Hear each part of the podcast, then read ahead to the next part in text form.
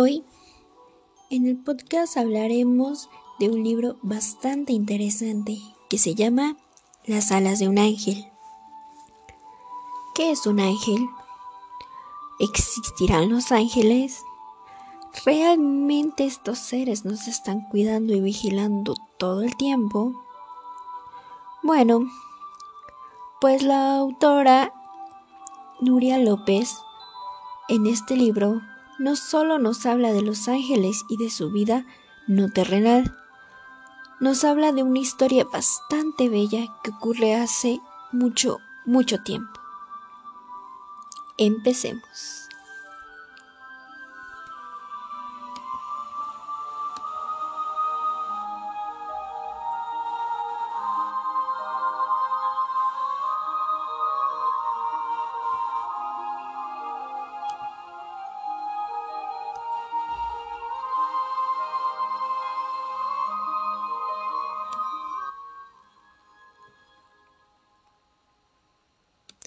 Bien. Hoy es un buen día para que recuerdes cómo la inocencia resplandecía en tu rostro cuando eras un niño y sonreías. Deseo que surja de nuevo aquel niño que fuiste, porque aunque te ha sucedido muchas experiencias, desde entonces y ya no puedes ver a aquel niño en el espejo, tu alma conserva la misma pureza que te fue dada cuando naciste. Soy tu ángel de la guarda, y estoy a tu lado desde el mismo instante en que viniste al mundo. En aquel momento llegué a ti con la misión de iluminarte y protegerte todos los días de tu vida. Siempre, mi gran amado, he caminado contigo, acompañándote a cada paso y durante años he intentado llamar tu atención de diversas maneras. Te invadí el corazón. Yo he estado aquí esperando que escucharas mi llamada. Hoy la felicidad me embarga al sentir tu tierna acogida. Nuria López. La historia de Nuria nos transporta en primera instancia al cielo. El cielo, un lugar que muchas personas consideran el premio después de la muerte un premio o un lugar a donde asistes a divertirte, en donde se dice que todas y cada una de tus tristezas se olvidan, pues solamente gozas de paz y alegría. Ahí mismo surge esta historia, esta historia del ángel Ainiel. Añel nos cuenta que Él es un ser que ha surgido desde muchísimo antes de la creación de los cielos, muchísimo antes de que las estrellas y las esferas del firmamento surgieran y empezaran a girar entre sí. Él nos dice que son ellos quienes generan el equilibrio del planeta. Pues con su música, con sus pasos y con su andar, manejan todas y cada una de las cosas creadas por la voz. ¿Quién será la voz? En esta historia, la voz representa a ese ser supremo a esa divinidad, a esa deidad que muchas veces las personas dudamos de su existencia por no poder verla. Y también nos da un preámbulo de que muy probablemente los ángeles tampoco lo, ven, simplemente lo escuchan, pues como tal para ellos no existe la figura. Aniel nos dice que esta voz lo llamó. ¿Por qué lo habrá llamado? Bueno, pues porque dice que esta voz tenía para él una misión muy importante. La misión, salvar la tierra. ¿Salvarla de qué? Del caos, de la destrucción, de la maldad. ¿Será acaso que Daniel no conoce alguna parte de la historia sobre la creación terrenal? Él acepta con mucha bondad y con mucha humildad la misión y se dirige a ver a los arcángeles. Los arcángeles que muchos de nosotros ya conocemos, sabemos quiénes son sus nombres. Gabriel, Miguel, Rafael, quienes custodian todas y cada una de las pruebas de este mundo terrenal.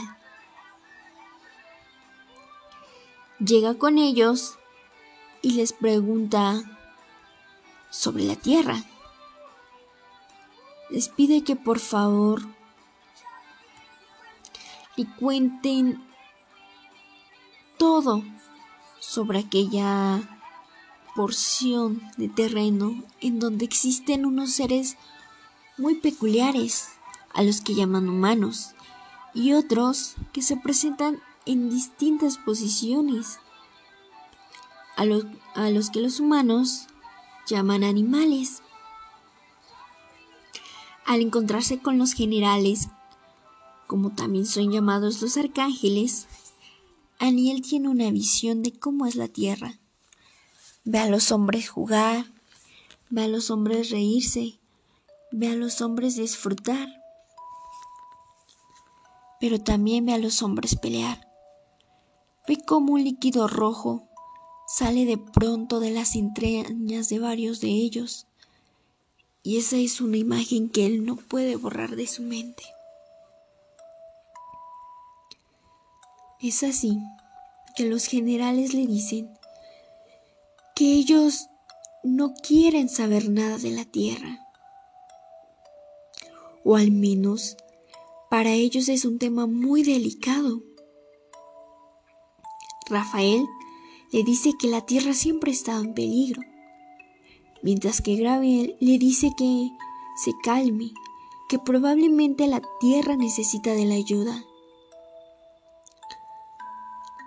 El arcángel Miguel le dice que es muy probable que tengan que volver a intervenir. Pero Daniel no entiende nada de la conversación. ¿Qué habrá pasado? La historia nos dice que hace miles de años los generales habían decidido cerrar las puertas a la humanidad. Dicen que durante la etapa de formación del universo, la Tierra se desarrollaba a la par que otros planetas y en ella crecía y brotaba la vida. Los designios celestiales le tenían reservado a este planeta que se convirtiera en el hogar de unos seres a los que más tarde llamarían humanos. Sin embargo, estos planes se vieron mermados, pues la rebelión de los ángeles caídos dio lugar a sangrientas batallas, y después de la guerra, este planeta azul se convirtió también en el hogar de muchos de los demoníacos perdedores. Fue entonces cuando se les prohibió a todas las esferas, estrellas y planetas hablar de esta sucesión de acontecimientos pasados, y el secreto se guardó durante mucho, mucho tiempo.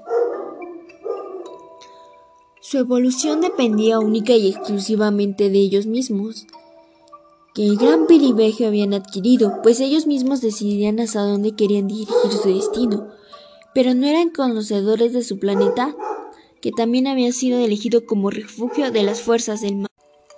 La Tierra era un planeta amplio y rico, abastecido de tesoros y contaba con todo lo necesario para vivir sin dificultades y en completa armonía. Los moradores de la Tierra habían sido creadores de la semilla de la vida y tenían la posibilidad y la posibilidad de encarnar, crecer y reproducirse además de la oportunidad de elegir.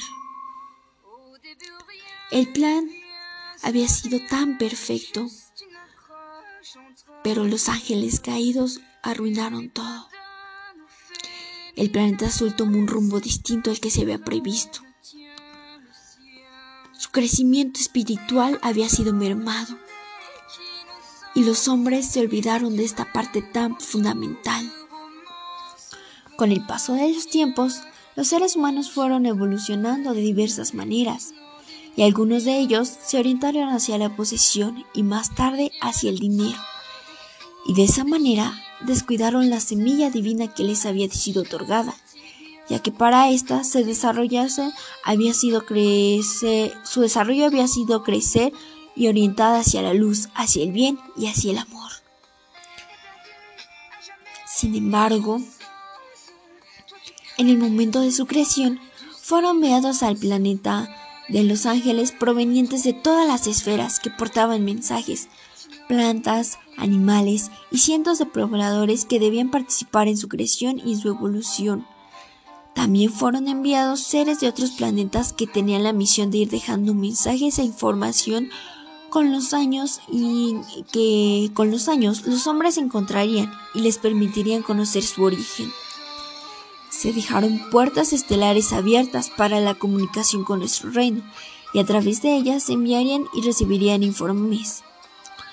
Los hombres empezaron su evolución y crecimiento, pero mientras una parte del planeta crecía en el respeto y en el amor, en la otra la semilla del amor y la luz se marchitaba y en cambio florecía del mal. Gabriel interrumpió y dijo que muchas veces por momentos que quisiera ser propietario de una estrella, siendo como eres ahora dueño de todo? Pues ese fue el error del ser humano, soberbio, querer siempre más de lo que tienes. Los enemigos les habían mostrado el camino del mal.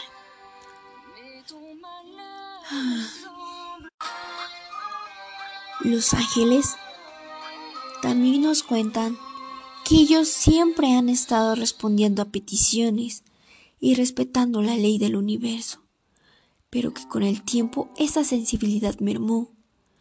Ellos, que habían nacido con la luz en su interior, dejaron de mirar al cielo y a la tierra como formas de vida complementarias. Después de que los hombres dejaran de recorrer el planeta como nómadas, empezaron a organizarse en comunidades fijas y con los años evolucionarían hasta convertirse en grandes grupos de población conocidos como ciudades. Ahí se organizarían y crecerían, pero también olvidarían su origen y perderían el contacto con la propia tierra, con la naturaleza y con todos los recursos.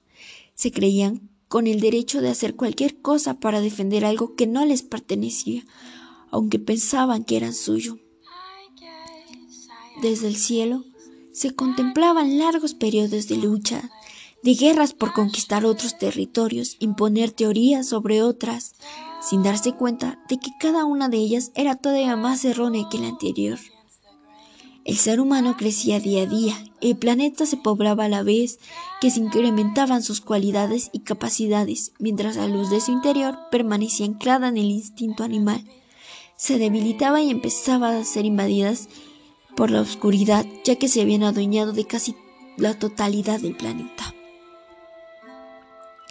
Esto, esto nos da un amplio aspecto de cómo los ángeles veían que el ser humano a través del tiempo no solo evolucionaba la parte nómada, evolucionaba su pensamiento evolucionaba su forma de actuar, evolucionaba sus sueños, evolucionaban sus creencias, hasta el punto tal de que actualmente existen muchas y miles de variadas religiones.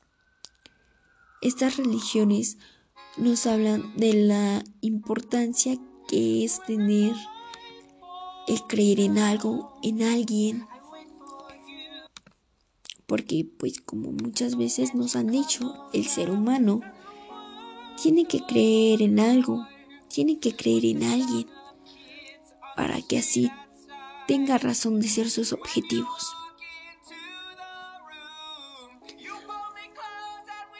Siguiendo con la misión de nuestro ángel, nos dice que cada nueva misión se desplazaba por el planeta Tierra, pues este buscaba aliados, aliados para expandir el mensaje.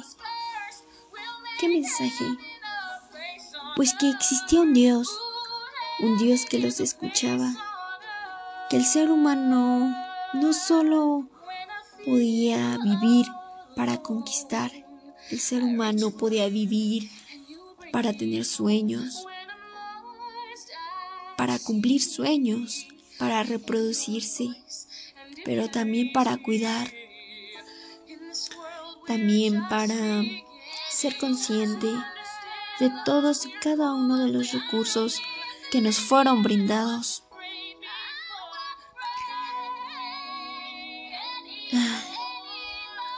Pensar que la recompensa de cuando mueres es un lugar en donde no existe la tristeza ni existe el dolor puede ser una idea bastante descabellada para muchos, pero también puede ser un consuelo para varios, para muchas personas, para muchos seres humanos que en esta vida les han tocado temas difíciles les han tocado circunstancias de vida no tan alegres, circunstancias circunstancias que muchas veces ellos han tenido que pasar con sus propios méritos. Y eso creo que es parte de la importancia de este libro. No solamente nos habla de que hay un ángel, una persona, un ente, una deidad que vigila y cuida nuestros pasos y así lo queremos ver.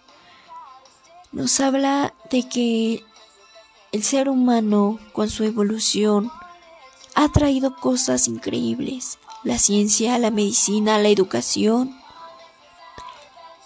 las miles de herramientas con las que hoy contamos para la investigación el Internet, las computadoras.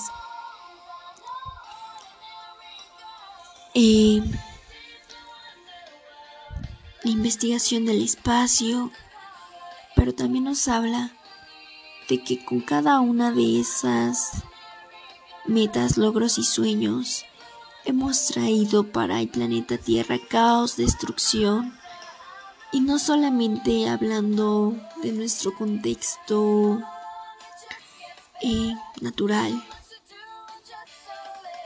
sino que también podremos hablar de nuestro contexto y nuestra relación con los demás seres humanos. Somos seres humanos que hemos creado envidias, seres humanos que hemos creado rencores, seres humanos que creemos tener la verdad absoluta, cuando muchas veces, a pesar de todas las investigaciones realizadas, no podemos afirmar que nuestra verdad es la verdad, porque cada cabeza es un mundo, y así como nosotros opinamos una cosa, otra persona puede opinar algo totalmente distinto.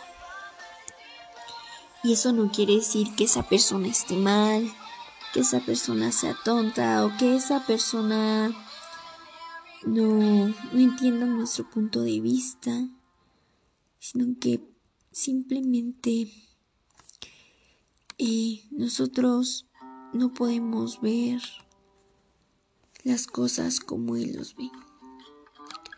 El libro nos dice que, pues, al final, Anuel dice que es real que, el planeta Tierra tiene muchas realidades, pero también tiene muchas virtudes.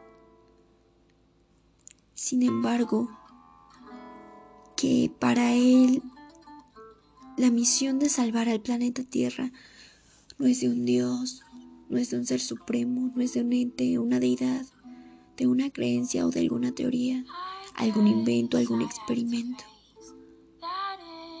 La misión de salvar al planeta Tierra es de ellos, de nosotros, hombres y mujeres que con energía, amor, paciencia, paz, sororidad, solidaridad, restauraremos el dolor que ha quedado en la tierra a través de años de tinieblas y oscuridad. Que no solamente los seres humanos necesitamos a hombres y mujeres, necesitamos unos a otros, sino que también ellos necesitan que esos hombres y mujeres sean de luz, de paz, porque así ellos podrán tener y hacer un trabajo magnífico en la tierra. Es un libro que nos pone a pensar, a reflexionar sobre nuestro actuar diario en la tierra con nuestros amigos, con las personas que nos rodean y con toda aquella persona que acude a nosotros en busca de ayuda. Esto fue Diario de un Ángel por Fátima Michelle Apolonio Micho. Espero les haya gustado la música, la voz, la interpretación y sobre todo que busquen y lean el libro Diario de un ángel de Nuria López.